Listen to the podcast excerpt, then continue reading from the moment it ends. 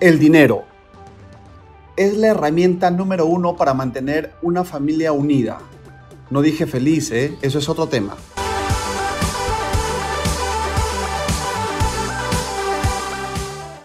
Hola, te saluda Juan Ramón Pacahuala, el imparable.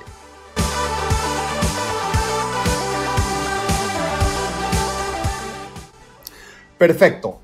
Eh, como te dije en el título, realmente Hoy es un día extraordinario y todos los días de la semana son excelentes porque decidimos que sean así.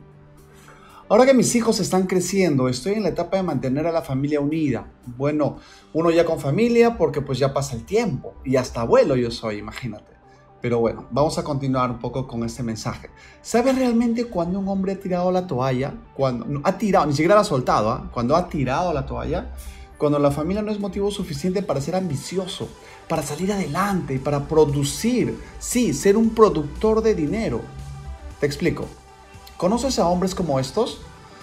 Por ejemplo, cuando este hombre está limitado, le falta dinero y dice, o hombre o mujer, me voy a dirigir netamente a los hombres, ¿ok? A los padres de familia, a los jefes de familia, supuestamente.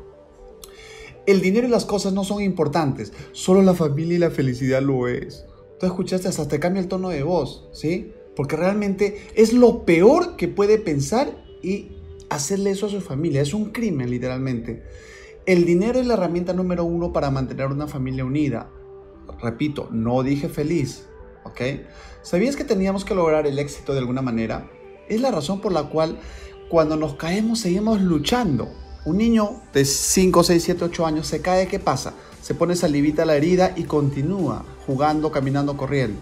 Mira, ¿Cuántas familias no se han separado porque el padre o la madre dejan su hogar, hasta su país en muchos casos, en busca de un pinche o repinche trabajo? Jóvenes que se van y los padres solo los ven una vez al año, o con mucha suerte dos veces al año. ¿Eso es vivir feliz? El dinero se usa para ayudar a los hijos a emprender su futuro y sus varios proyectos porque fracasarán varias veces en intentarlo y no te puede afectar económicamente porque sus fracasos no son los tuyos. El dinero se usa para adquirir activos como de pronto puede ser una casa, para que el 50% de sus ingresos de su repinche trabajo no se les vaya pagando la renta y, los mantenga siempre limitados en pagar eh, alquiler, alquiler y alquiler. ¿ok? Y de pronto entren en la rueda esta del, del empleado, le conocemos la rueda del hámster o simplemente la rueda, la rueda de la rata. ¿Qué es? Cobras tu sueldito, llega, pagas tus tarjetas, pagas tus deudas, llega fin de mes, de nuevo cobras tu sueldo, te pones a trabajar, pagas tus deudas y nuevamente te pones a trabajar, pagas tu... Entonces toda la vida estás en esa rueda. Eso es vida. Dime tú, ¿eso realmente para ti es vida? Entiende esto, el dinero que has trabajado y logrado acumular les asegura tu futuro. Es una poderosa herramienta, utilízala, o sea, proyectate. Tú eres padre, decidiste traer hijos al mundo y tú tienes que ser un productor de dinero para poder no hacerles la vida, no regalárselos, pero sí entregarles en activos para que ellos continúen el legado y profundicen hasta tus nietos, bisnietos y toda tu generación. Si no son felices y no tienes dinero, eso es otro tema. La fregaste, la cagaste así como, como normalmente te lo puedo decir, el doble como el padre entonces, literal, dos veces la fregaste.